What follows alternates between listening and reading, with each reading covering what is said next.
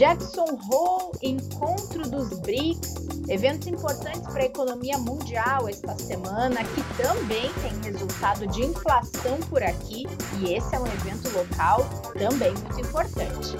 Vem que o Investidor em Foco já está começando. Bem-vindas e bem-vindos a mais esse episódio para a gente falar um pouquinho de mercado e cenário econômico. Tem uma agenda bem recheada essa semana de coisas importantes acontecendo e a Sabrina Lima está aqui para nos contar sobre isso, nossa especialista em recomendação e portfólio. Sabrina, como você está hoje? Tudo bem? Tudo ótimo, Renata. Espero que por aí também, também com quem está nos ouvindo, que estejam todos bem. Vamos para as atualizações dessa semana, como você disse. O internacional está cheio, mas também temos coisas no local para trazer. Combinadíssimo! Vamos começar com o internacional então, porque é semana de simpósio anual de Jackson Hole. É um encontro que acontece nos Estados Unidos, reúne bancos centrais do mundo inteiro, reúne acadêmicos, economistas influentes, saem de lá discussões ricas e também influentes. E um evento como esse, trazendo para o contexto, Sabrina, de inflação global ciclos de juros atípicos em muitos lugares. Além da atual situação da China, vai dar muito pano para manga, hein? Certamente, certamente. Olhos e ouvidos do mundo sobre esse evento, pessoal. A cada ano, né, o evento acontece em três dias e ele realmente cria um palco para discussões bastante importantes e consideradas de interesse mútuo. Para ilustrar para o pessoal a importância desse evento, no ano passado, o título foi Reavaliando as restrições à economia e à política monetária. Então, a base do simpósio estava na discussão dos efeitos dos gargalos provocados pela pandemia de Covid-19 na economia global. Quando a gente vem para esse ano, o título do simpósio é Mudanças Estruturais na Economia Global. Então, isso indica para a gente que as discussões serão mais focadas em temas como em alterações vistas no mercado de trabalho, crescimento econômico, padrões de consumo, inflação subjacente, migração para energia verde. E aqui um ponto bastante importante é que alguns especialistas já apontam que pode ser discutido nesse momento até uma mudança de patamar do juro considerado neutro. Então, é realmente bastante relevante a gente acompanhar. A programação oficial do evento ainda não foi completamente divulgada, mas o discurso do presidente do Fed, o Jerome Powell, ocorre às 11 horas, horário de Brasília, da sexta-feira, dia 26, e a gente quer ver ali mais dicas de quais serão os planos do Banco Central americano na condução da política monetária. E eu lembro para o pessoal que na ata do Comitê Federal de Mercado Aberto, que foi divulgada há poucas semanas, o Fed deixou claro que não descarta novas altas de juros para controlar a inflação. E o que a gente vai ver esse momento nas, nas falas no Jackson Hole é se realmente isso se confirma. E aqui no mesmo dia no Brasil a gente vai ter dados também saindo, então é, os olhares ficam no Jackson Hole, principalmente por causa desses pontos. Quando a gente coloca o tema como mudanças estruturais na economia global, não tem como não ser muito relevante. Com certeza, ainda mais pensando nas principais discussões econômicas que os países têm tido e pensando em grandes potências mundiais, né, Sabrina? Exato, isso mesmo. Então, um momento de relevância não só local no sentido de um país mais especificamente, mas assim, uhum. a gente uhum. tem um momento de atenção na Europa, nos Estados Unidos, nos emergentes, na China também. Então, é realmente relevante esse evento neste momento. Com certeza. Você trouxe aqui emergentes. É, na África do Sul também vai ocorrer um evento importante. É a reunião de líderes dos países emergentes que integram o BRICS. E na pauta tem a inclusão de novos países no grupo, né, Sabrina? É uma das pautas principais de, dessa edição, né? É, essa realmente é a pauta principal. E aqui trazendo um pouco mais desse encontro né, do grupo de países emergentes, só lembrando, nós estamos falando de Brasil, Rússia, Índia, China e África do Sul. Essa vai ser, pessoal, a primeira reunião presencial desde 2019 e de lá para cá, mais de 22 países solicitaram formalmente a entrada no bloco. autoridades como o presidente da China, o Xi Jinping, entre outros 40 chefes de governo ou de Estado dos continentes africano e asiático, além da América Latina e Oriente Médio, estarão presentes nesse evento. Outro destaque importante do evento é a Rússia. A ausência do presidente Vladimir Putin é explicada pela guerra com a Ucrânia.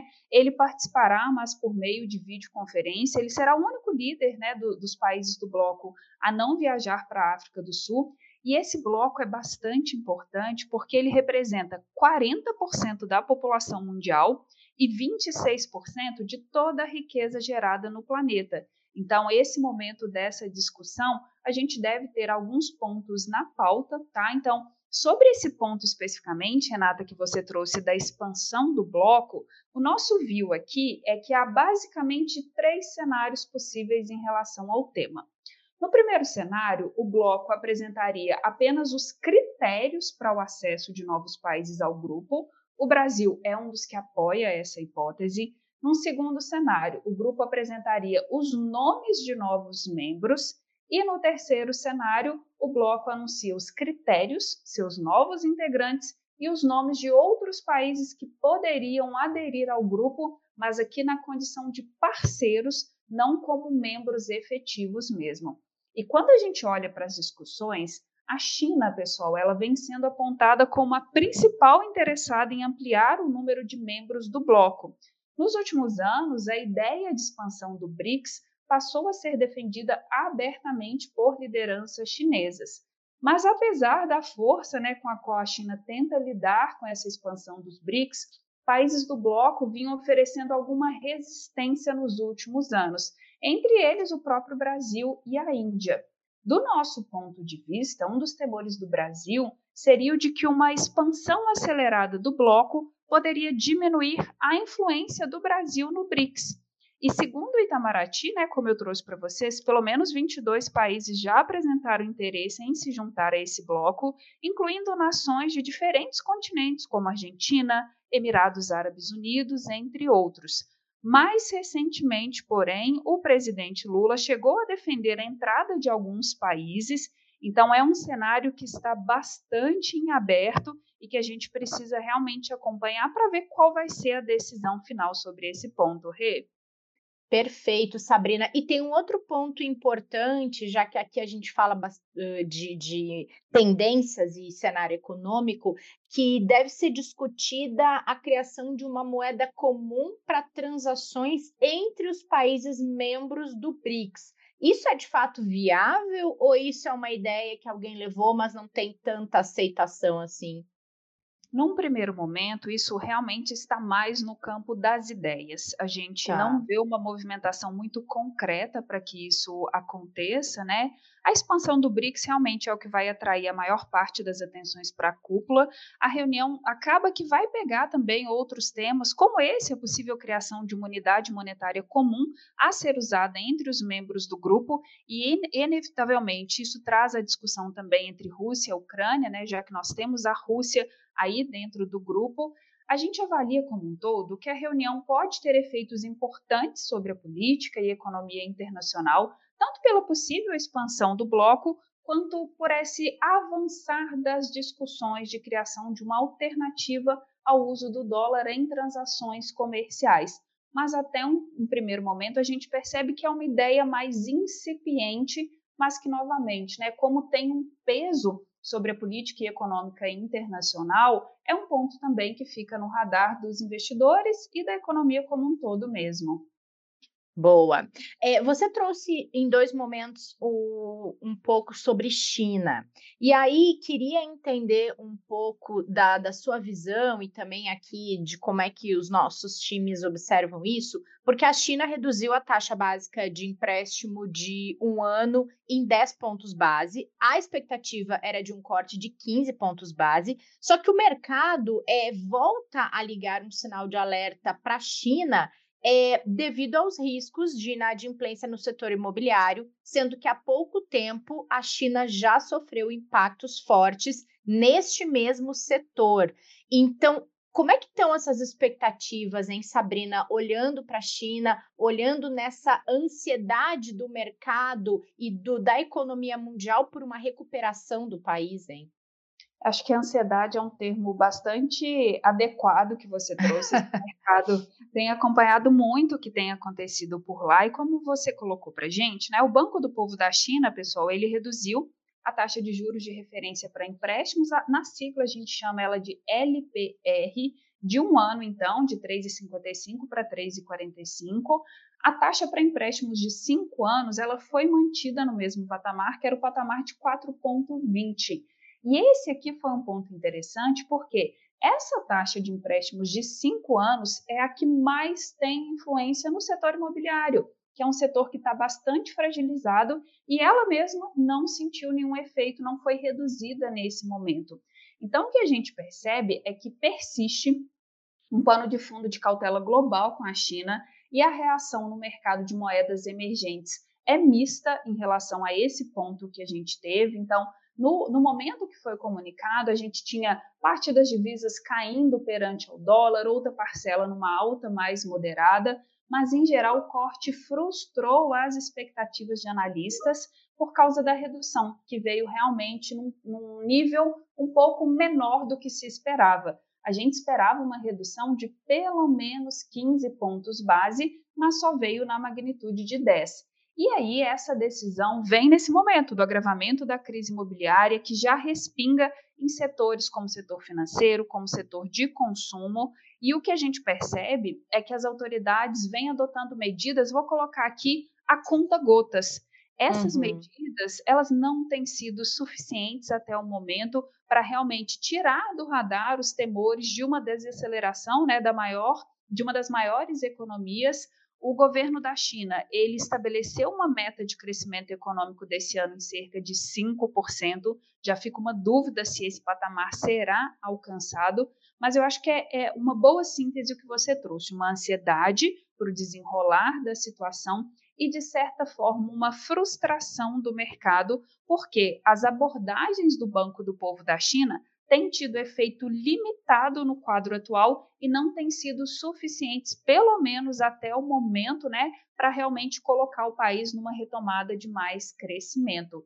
E aí, como a gente sabe, o que acontece na China interfere no mundo como um todo, então é mais um ponto que a gente precisa deixar aqui na nossa esteira de acompanhamento.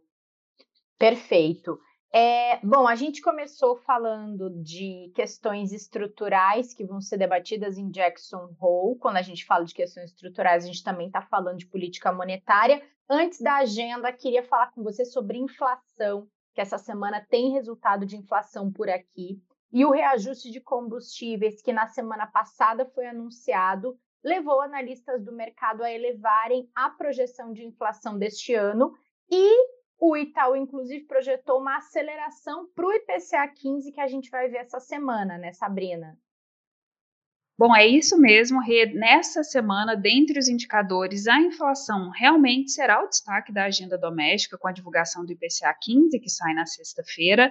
Nós esperamos que a inflação acelere para 0,19%, lembrando que em julho tivemos uma deflação de 0,07% nesse indicador, e, e o que está de pano de fundo é isso: as pressões altistas vinda de veículos com o fim do programa de descontos do governo e gasolina, né, devido ao retorno integral do PIS e COFINS federais sobre o combustível.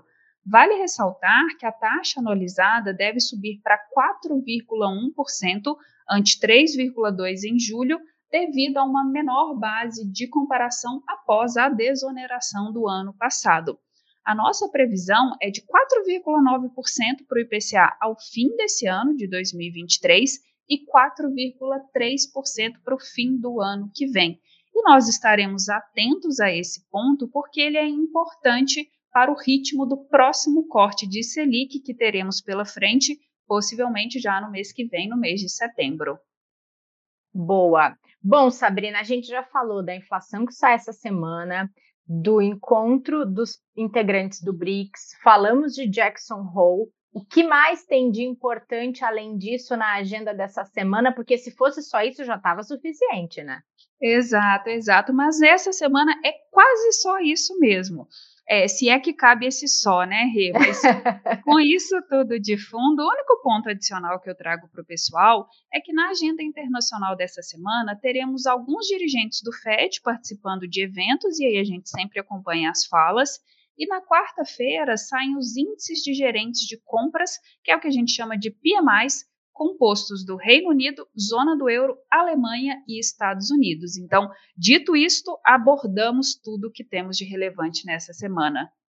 Perfeito, vale muita atenção de quem está na nossa audiência. Sabrina, ótima semana para você. Semana que vem vai ter muito assunto para falar depois de tanta coisa importante nos próximos dias que nos aguardam. Boa semana. Muito obrigada, excelente semana para você e para todos que nos acompanham. Até a próxima, pessoal. Até! Obrigada, gente, pela companhia, pela audiência de vocês. A gente volta na quinta-feira, esperando vocês para um episódio de quinta sobre planejamento financeiro. Boa semana e até lá!